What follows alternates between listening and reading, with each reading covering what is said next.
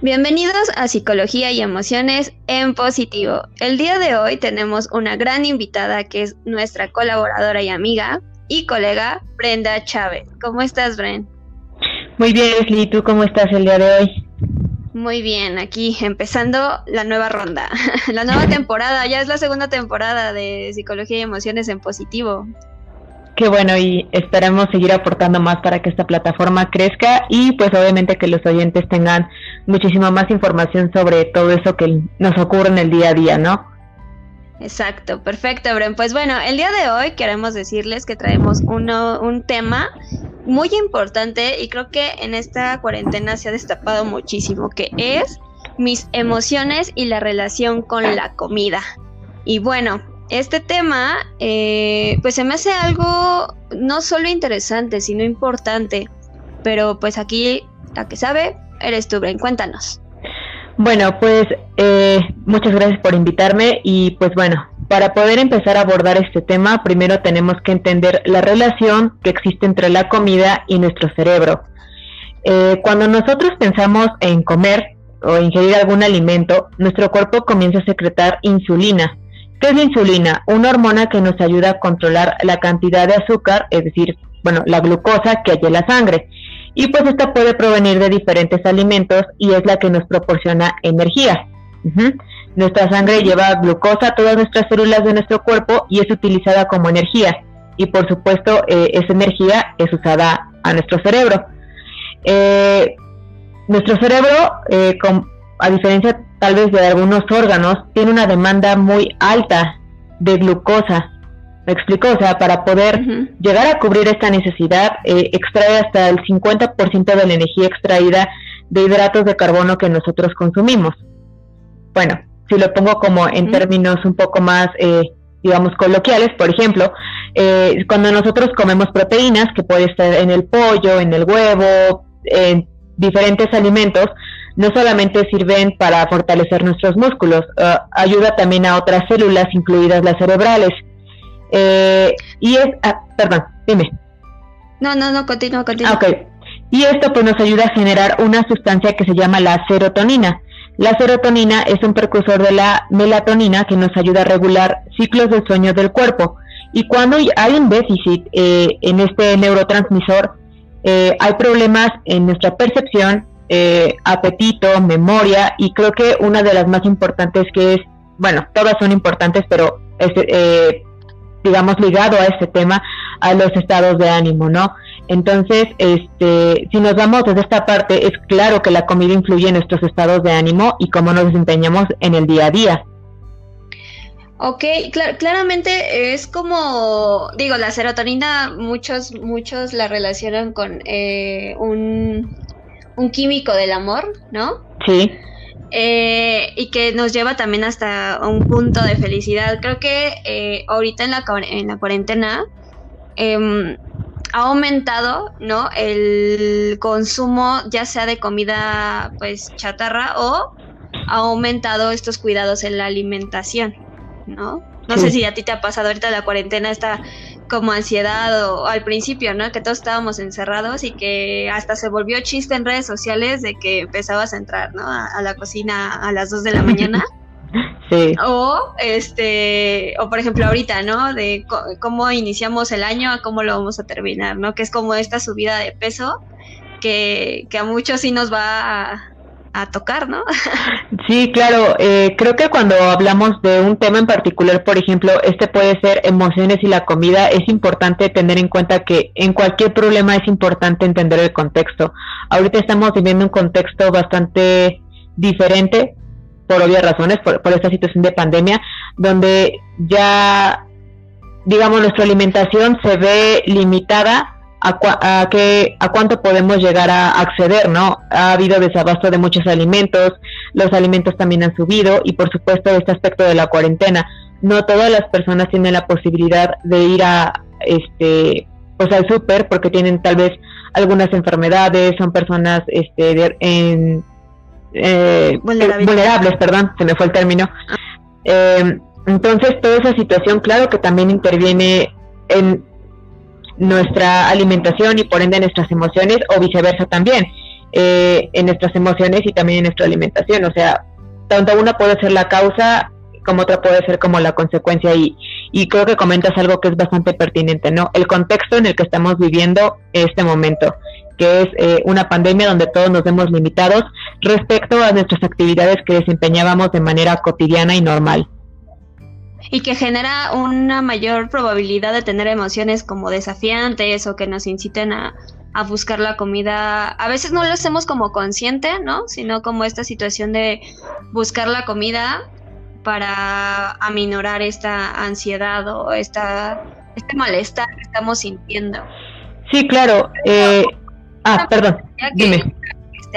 En esta cuarentena, ¿no? Que ya, ya no es tan cuarentena, sino como el contexto del confinamiento, de estar confinados, em, pues también cambia como toda nuestra de pensamiento, ¿no? Toda nuestra estructura hasta social, de, poder em, entablar o conectar ¿no? las emociones con a veces otros o, o, dejar de sentirnos, ¿no? De alguna manera eh, solitarios, que también nos lleva a, querer experimentar los placeres de la comida. Sí, claro, eh, los seres humanos somos seres biopsicosexuales, ¿no?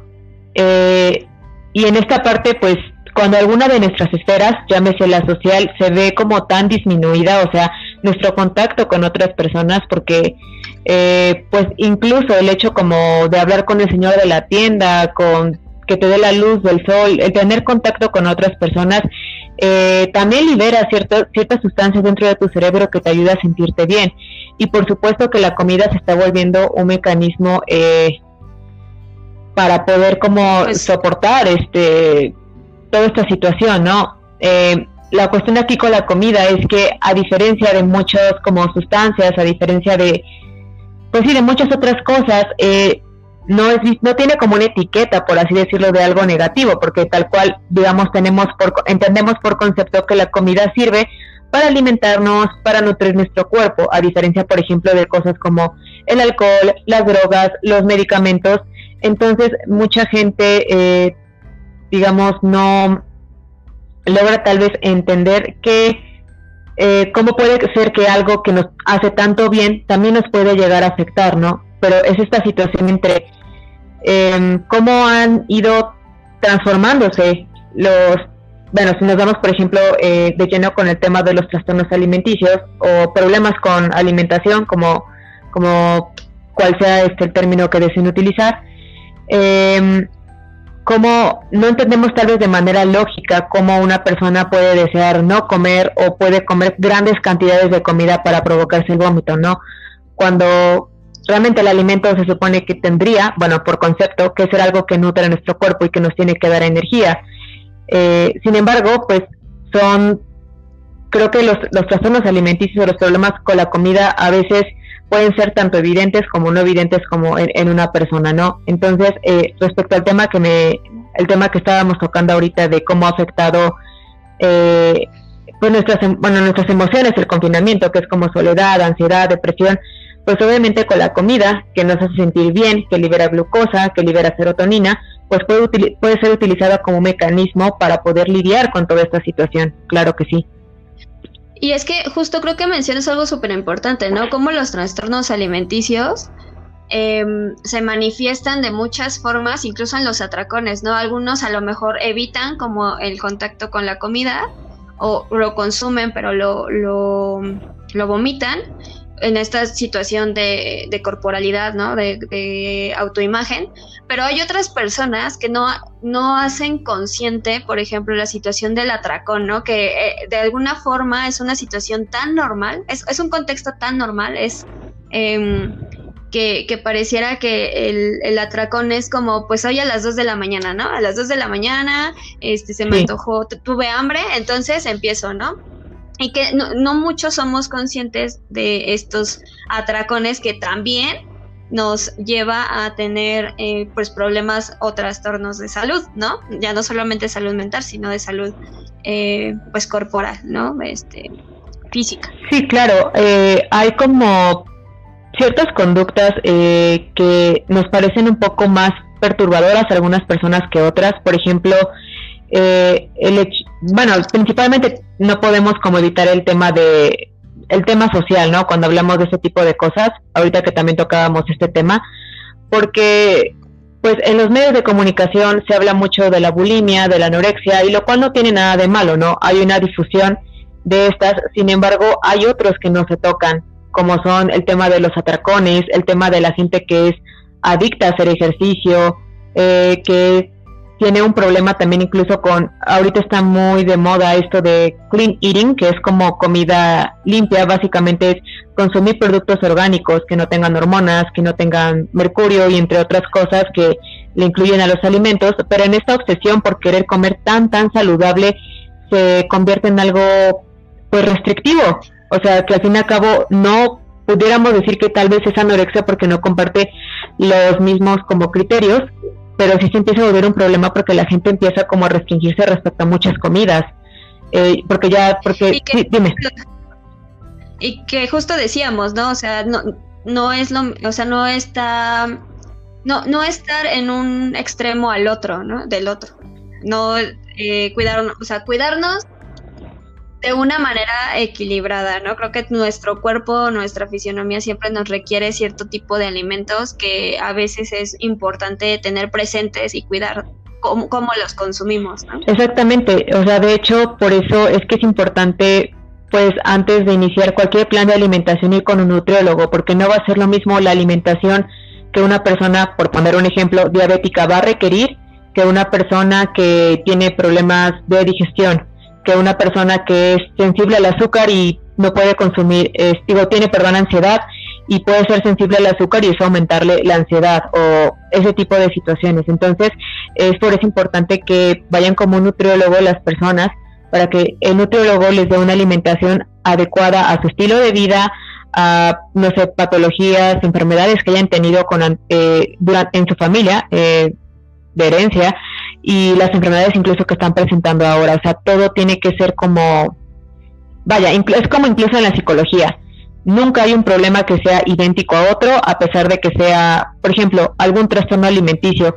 Jamás va a ser igual, mmm, si pudiera pensar como en algún ejemplo, no sé, aquí en, en México, eh, pues la comida, bueno, como en muchos países, es una forma de socializar si vas a una fiesta, hay comida. Si vas a una reunión de trabajo, hay comida y bebidas.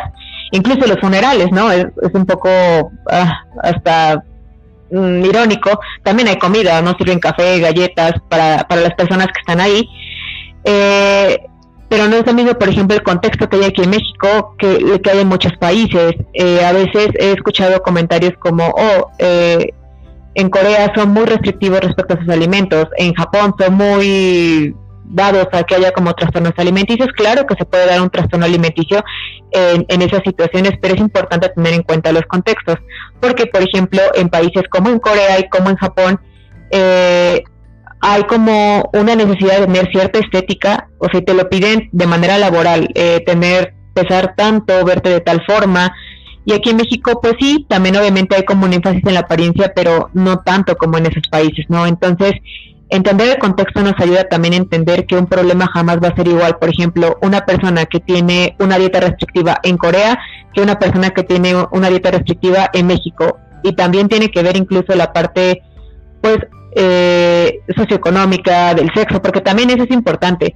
entender que no solamente esos problemas de alimentación, porque esto también los medios, tanto han hecho cosas buenas, no lo voy a negar, tampoco quiero ah, decir, ah, los medios de comunicación han sido espantosos, horrendos, no, no, no.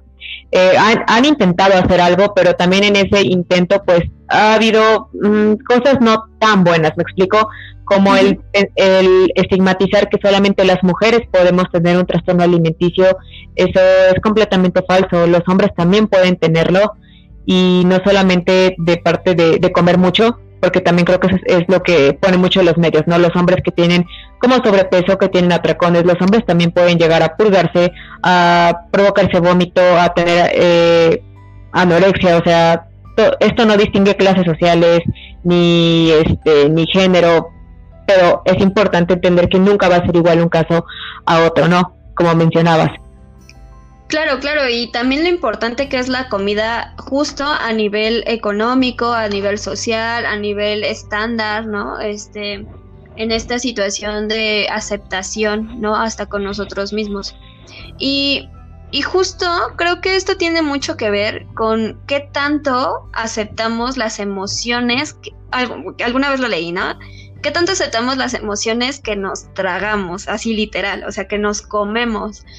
Porque justo eh, creo que hay muchas emociones que rondan en, tu vida todo el tiempo, a cada rato, ¿no? Eh, que te incitan a llevar cierto tipo de comida o cierto tipo de alimentos a tu, a tu, a tu cuerpo, ¿no? A tu vida. O sea, por ejemplo, esto de las glucosas, ¿no? Que se van eh, en cuanto a las calorías, más bien, perdóname, a los carbohidratos que tiene la comida, ¿no? Que a veces fuera de ayudarte a sentir mejor, a veces te, te empeora como estado de ánimo, ¿no? Sí, y sabes, esta situación que ocurre con la comida y las emociones también tiene que ver por el efecto que provoca, como tú mencionabas, cierto tipo de comida. Eh, lo mencionábamos al principio de este, de este podcast, o sea, eh, que la comida libera glucosa, ¿no? Que nos hace como tener todo este proceso que hemos explicado, pero también como que somos inteligentes, sabemos qué comida nos hace sentir bien, porque hablábamos que también la comida puede llegar a convertirse en como en un, una especie como de analgésico. Ajá, y a analgésico quiero explicarlo de manera detallada, me refiero como a una forma de poder sobrellevar alguna situación. Por ejemplo, nos damos cuenta que cuando estamos ansiosos, deprimidos, nos damos eh, específicamente por comidas que tienen mucho azúcar, grasa o sal. Eh, pues gran parte de eso es porque, pues bueno, estas comidas, eh, fíjate que son como muy adictivas, a tal grado que muchos estudios han llegado a comparar, pues el efecto del azúcar, la grasa y la sal, principalmente el del azúcar, con el, el mismo efecto de la cocaína y la heroína. Y suena algo bastante fuerte de decir, pero hay estudios, hay artículos sobre eso. Y lo que sucede también con la comida es que, también como lo mencionábamos anteriormente, es que está disponible.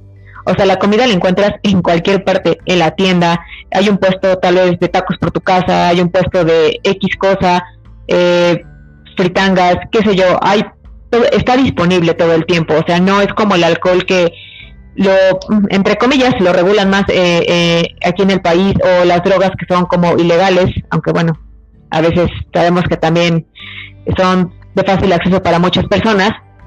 Pero bueno, ¿a qué me refiero con esto? Que nuestro cerebro ya asocia, sabe perfectamente qué comida nos hace sentir bien, ¿no? Y comemos grandes comidas, grandes comidas, grandes cantidades, perdón, de esta comida, para de, estas, de estas sustancias y comidas, perdón, para sentirnos bien o sea, estamos deprimidos, estamos ansiosos, no logramos, bueno, algunas personas, perdón, no logran eh, lidiar con dichas emociones y se recurre a ellas, ¿no? Es como una forma, pues repito, como de meter un analgésico a esa emoción en lugar de, escucharla, ¿no? Y pues obviamente esto tiene un efecto en nuestro estado de ánimo, pero también el problema es qué pasa cuando mm, digamos, yo tengo que lidiar con la emoción sin consumir eh, algo de, algún tipo de esos alimentos, ¿no? Y también que a la larga va afectando nuestros estados de ánimo. O sea, también no es solamente, ok, lo comí un día, no hay problema. Tampoco se trata, con esto quiero de, eh, dar a entender, de satanizar la comida, de nunca comas azúcar, nunca comas grasa, nunca comas sal. Sabemos perfectamente, bueno, se sabe por nutrición que hay grasas que son muy buenas para nuestro organismo y pues realmente casi toda la comida tiene azúcares e incluso hay de azúcares azúcares, ¿no? Hay azúcar de las frutas, azúcar eh, de... Hay, eh, el azúcar está prácticamente en toda nuestra comida.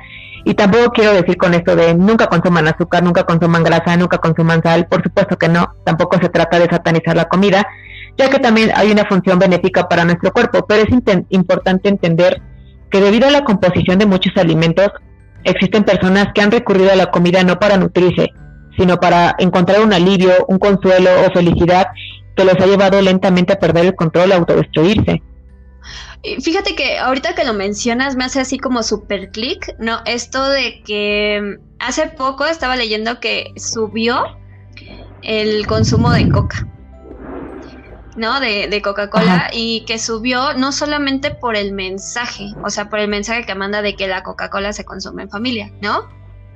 No, por este mm, plus que tiene como la adicción al, azúcar, ¿no? Y esto es, como dirías, ¿no? Hay drogas eh, aceptables o de fácil acceso.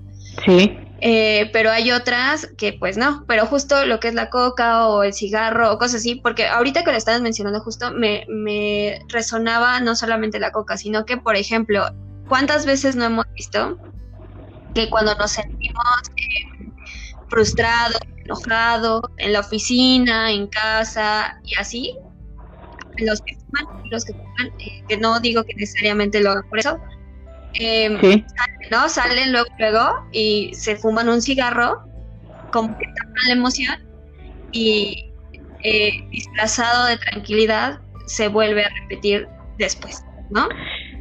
Sí, de hecho me encanta que hayas tocado como este punto, porque siento que también debería haber cierta responsabilidad por parte de las empresas que, bueno, yo entiendo que no siempre se puede, porque muchas veces la comida es marketing, es eh, etiquetas, imagen.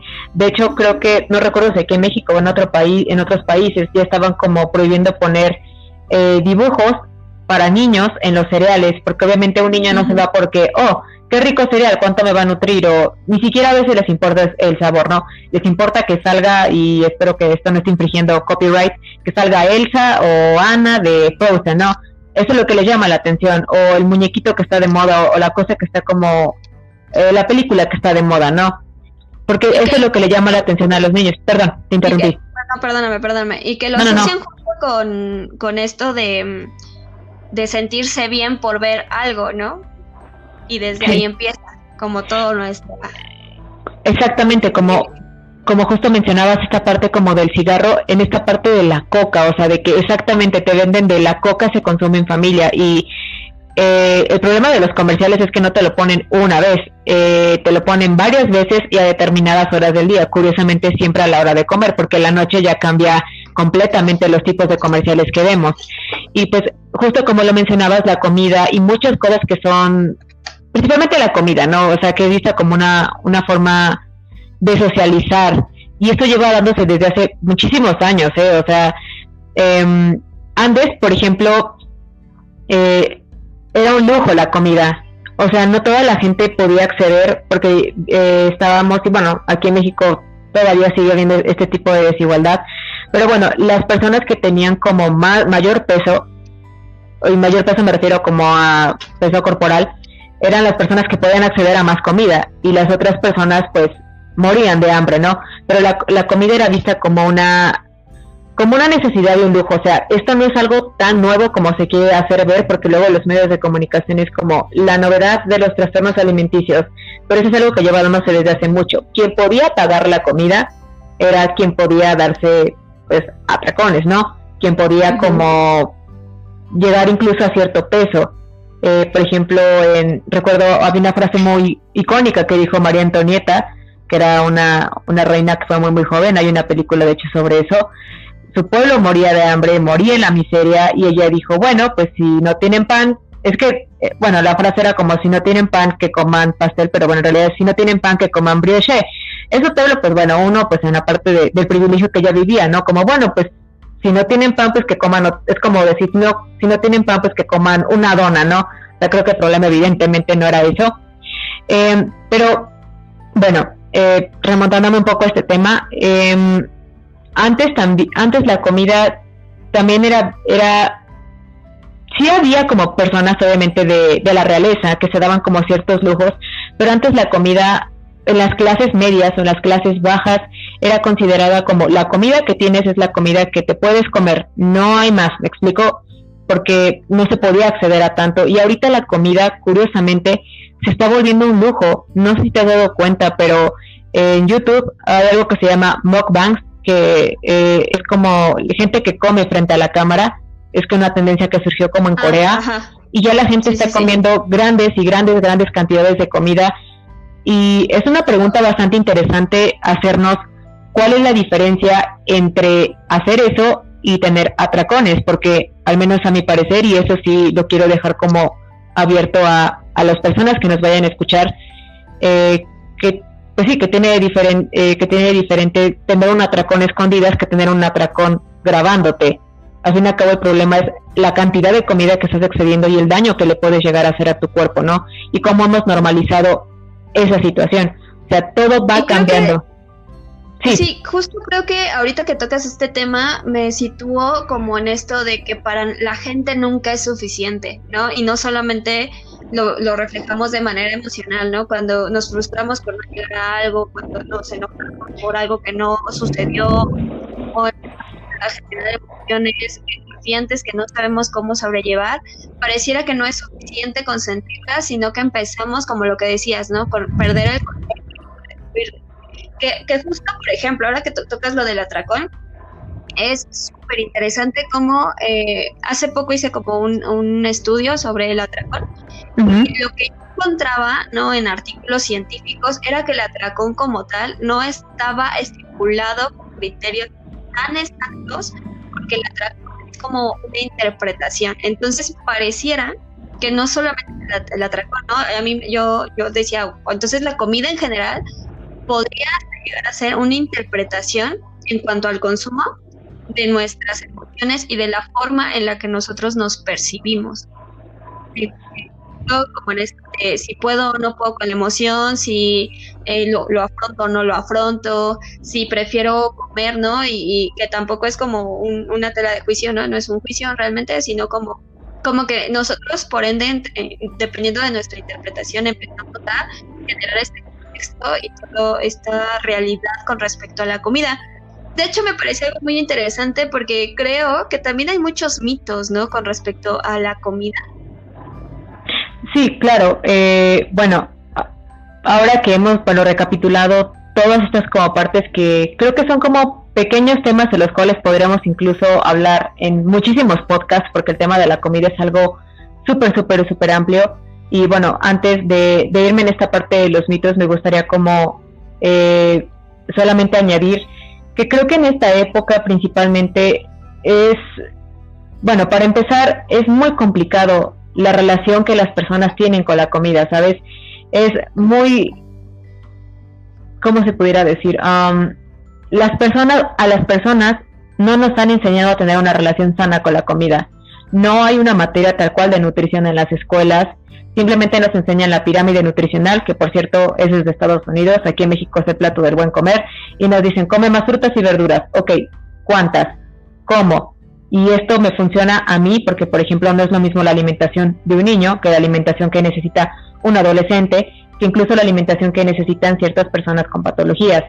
Entonces, en esta parte creo que es importante también recalcar que debería existir una, una mejor educación sobre la nutrición y obviamente también en la parte emocional, ¿no? Que si bien yo entiendo que cualquier persona puede tomar cualquier objeto eh, para crear una adicción, eso también es como cierto, también considero que no hay como una educación adecuada respecto a eso. Y ahorita en esta parte que mencionaba, pues creo que estamos como a la parte de extremos. Y me doy cuenta tanto en Estados Unidos como en México, es o como extremadamente sano, como tú mencionabas, a un punto que ni siquiera es como viable, o sea, viable a largo plazo me refiero, o sea, no es sostenible, o como súper mal. O sea, no puedo haber como un punto medio donde digas, ok, eh, hoy voy a, hoy este, me alimento de manera adecuada, eh, consumo lo que tengo que consumir, y bueno, no sé, se me antojaron unos tacos, o se me antojó este una paleta, o qué sé yo, o sea, esa es la situación, o sea, como que son extremos a los cuales nos vamos que no nos ayudan. Y bueno, en esta parte de los mitos, pues me gustaría pues adentrarme en alguna de las concepciones que hay sobre ellos, ¿no? Y que creo que es importante que nuestro público que nos escucha o las personas que nos escuchan pues lo entiendan. Primero, pues eh, hay un gran, gran, eh, bueno, los medios, también la literatura que hay, hay un gran, gran mito que para que una persona tenga un desorden alimenticio es porque necesariamente quiere estar delgada y esto es completamente falso en algunos casos porque bueno, tú sabemos, ¿no? Los problemas pueden ser de muchas formas, pero no solamente una persona puede tener un desorden alimenticio porque desea estar delgado. Como mencionábamos, la comida se vuelve un mecanismo de defensa. Hay gente que come porque tiene ansiedad, porque se siente mal, porque se siente triste, no necesariamente porque quiere estar delgada. Hay gente que, digamos, tiene atracones y no, no, no vomita, o sea, no tiene esta parte, eh, o se purga. O sea, y, ahí no hay como un, una necesidad, digamos, por una tener cierta figura como estética o lo que sea. Hay diferentes formas en las cuales las personas pueden llegar a tener un desorden alimenticio y es por ello importante no decir, oh, tú no estás mal o tú no tienes un problema porque tú eh, no quieres como estar delgada y no entras como dentro de esa categoría. No, todos los problemas son como distintos, ¿no? Eh, otro punto es que existe solamente un grupo de personas al cual puede ocurrirle, que era algo que nuevamente quiero como hacer énfasis. Esto le puede pasar a cualquier persona, sea de clase alta, de clase media, de clase baja, hombre, mujer, eh, esto no distingue, ¿no? Simplemente te ocurre porque estás pasando por una situación en específica y digamos también el no meterlo como en una categoría nos ayuda a darnos cuenta que todos podemos ser susceptibles, todas las personas, que una persona incluso que esté estudiando nutrición digan, no, a mí no me puede pasar, puede pasarle, a las personas que son de la, parte de salud también puede pasarle, cualquier ser humano, ¿no? Y eh, también creer, otro, otro punto importante también es eh, creer que es solamente una cuestión de, mera voluntad, ¿no? De exageración. Hay muchos padres, y, lo entiendo perfectamente, que en esta necesidad de que su hija que no come, coma, que su, que su hijo que, que vomita se purga, ya no lo haga, es como de, tienes que ser fuerte, tú tienes que poder, pues si no comes, simplemente la solución cuál es, comer. Eh, obviamente se entiende, ¿no? La postura de los padres, porque su intención es buena, desean ayudarlos, pero esto no es solamente una cuestión de voluntad, hay un gran problema detrás, me explico, muchas veces hay trastornos previos, puede ser eh, depresión, ansiedad o algunos estados de ánimo, incluso no yéndonos por la parte de trastornos, algunas emociones que no están siendo manejadas que derivan a que la persona ya no quiera comer o a que se esté purgando o a que haga mucho ejercicio o a que empiece a ser restrictivo respecto a su dieta, muchas cosas. Y no solamente es como bueno, caer en esta cuestión de si no comes, come. Claro, en digamos, dentro de la mente de muchas de esas personas, claro que han considerado esa posibilidad. La cuestión es que no pueden a veces y les cuesta mucho trabajo. Entonces, uh, hago énfasis en este punto porque mm, a veces presionarlos más haría que incluso no avanzaran más o recayeran todavía peor. ¿Ya? Ok. Eh, creer que todo se resuelve con una dieta. Sí, no niego, es importante tener como un plan de alimentación, saber qué podemos comer o no, eh, pero es importante también ir, obviamente, a ayuda terapéutica, porque no todo se resuelve como comiendo de manera adecuada. Lo que te surgió, o sea, ese síntoma, esa...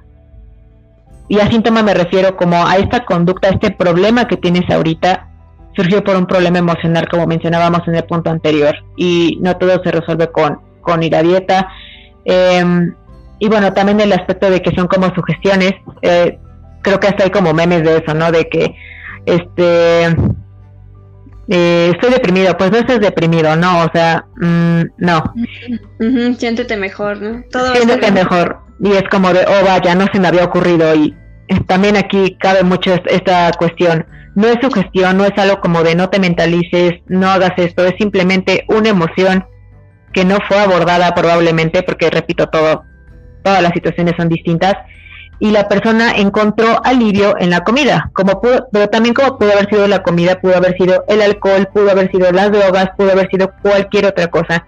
No son sugestiones y en todos estos puntos que yo mencioné, es importante no subestimarlos. Y si una persona eh, bueno, en esto no sé si sería como prudente dar como algunos tips. No sé qué te sí, parezca. Claro, claro, claro. A ver, arrójanos algunos tips a, nuestro escuchas. Ok, pues bueno, primero si alguien te está platicando su situación, escúchalo. Eh, sea quien sea, eh, trata de ser como empático, escuchar qué es lo que la persona te quiere expresar y nunca decir que está exagerando, que simplemente tiene que aprender a comer, que lo que está haciendo está mal, porque también eh, a las personas por este tipo de cosas los va a hacer sentir peor, ¿no? Creo que es simplemente escucharlo y si sientes que realmente no puedes escucharlo, porque también es válido, o sea, decir, ¿sabes qué? Es muy fuerte para mí esta situación, eh, buscar orientación o ayuda terapéutica para que, digamos, puedan ayudarlo con su problema. Pero creo que es eso, tener una escucha que sea empática, digamos, punto uno, una escucha que sea amable y simplemente a veces las personas no necesitan tanto que, digamos, eh, seas un experto sobre el tema o sepas mucho. A veces lo que las personas necesitan es hablar del problema y eso los hace sentir mejor. Incluso algunas personas los abren más a que puedan buscar ayuda terapéutica. O sea, sería uno de los uno de los tips. Una, em, escucha sin juzgar, ¿no? Una escucha sin claro. que esté. Exactamente, una escucha eh, que sea como empática, que sea amable, que sea... Y amable me refiero simplemente escuchar lo que la persona tiene para decir y lo que te quiere expresar, si quiere llorar, llorar, si todo esto, este, vaya, me trabé, perdón. Si la persona quiere llorar, pues simplemente dejar que se desahogue, tanto en lo que te está platicando como en sus emociones. Y si sientes que no puedes, pues buscar eh, consultar un profesional, que eso me lleva al siguiente como tip, que es eh, consultar un profesional de la salud y obviamente eso es como lo principal, un nutriólogo y un psicólogo. Muchas veces eh, las personas no nos damos cuenta que tenemos un problema porque digamos hay ocasiones en las cuales va de poquito en poquito en poquito. Em, no es como que de un día para otro una persona fuese completamente restrictiva respecto a su alimentación. Fue algo que fue evolucionando. Fue como algo que fue como empeorando a la larga. Entonces, eh, es por eso que es importante ir con, con un psicólogo si tú sientes que esta situación se te está saliendo de las manos o incluso tienes el temor, porque creo que también hay muchas personas que, que son muy perspicaces, son muy, no sé decirlo como intuitivas, si sea la palabra correcta, muy hábiles para darse cuenta, observadoras hábiles para darse cuenta que algo no está bien. Ir con un, con un psicólogo que no te dé absolutamente pena es, es incluso algo eh, que le pasa a muchas personas, que no se hable tanto, eso es algo completamente distinto, pero que no haya como pena, que no haya como temor, que haya una orientación psicológica y por supuesto, acompañado de eso, una, eh, no sé, que haya una alimentación con un nutrólogo, ¿no? Pero serían como dos tips que siento que pudieran funcionar más. Y como un tercero, escuchar esas emociones que te llevan como a comer. Muchas veces eh, no es precisamente que tengamos hambre, ¿sabes? Es que tenemos una emoción de la cual no queremos hablar, de la cual queremos evitar y recurrimos a la comida para eso. A veces hay personas que lo, bueno, he escuchado que lo han dicho, que es como yo como por ocio, también es otra cosa muy, muy interesante. Eh, personas que también se están exigiendo mucho en el trabajo, en sus labores diarias, ya sea como madres, como trabajadores, y mientras más horas estás despierto, más necesidad de comer tienes, ¿no?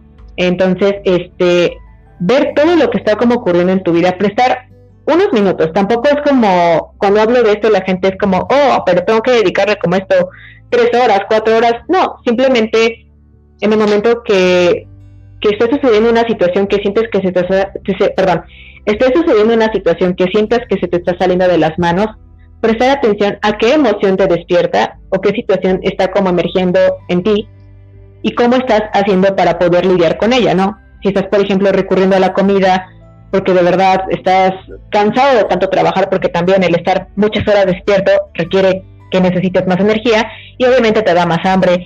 Si tus ciclos del sueño no están como adecuados, si te sientes muy ansioso, te sientes deprimido, enojado, estresado también, también la gente que es estresada tiende mucho a comer o a no comer, eh, todo ese tipo de cosas, ¿no? Que creo que sería importante como, vaya, echarles un ojo de algunos minutos sería también otro tip importante. Claro, no aprender a parar, que ya, se volvió filosofía dentro de psicología y emociones, ya estaremos ahí hablando después de esto. Pues muy bien, Bren, la verdad es que es un tema que te abarca muchísimos otros temas que yo creo que estaría bien que planeáramos, ¿no? En, en nuestros siguientes podcasts. Y pues bueno, eh, no sé si te gustaría decirnos algo más. Pues eh, primero pues estaría encantada como de hacer un segundo podcast sobre este tema porque hay, hay una larga historia sobre todo este tipo de, situaciones que creemos que son muy nuevas pero que en realidad no lo son tanto. Y por otra parte, pues yo entiendo que en, que en estos momentos las situaciones son muy complicadas y que nuestra relación, no solamente con la comida, sino también con otras áreas de nuestra vida, se han visto afectadas.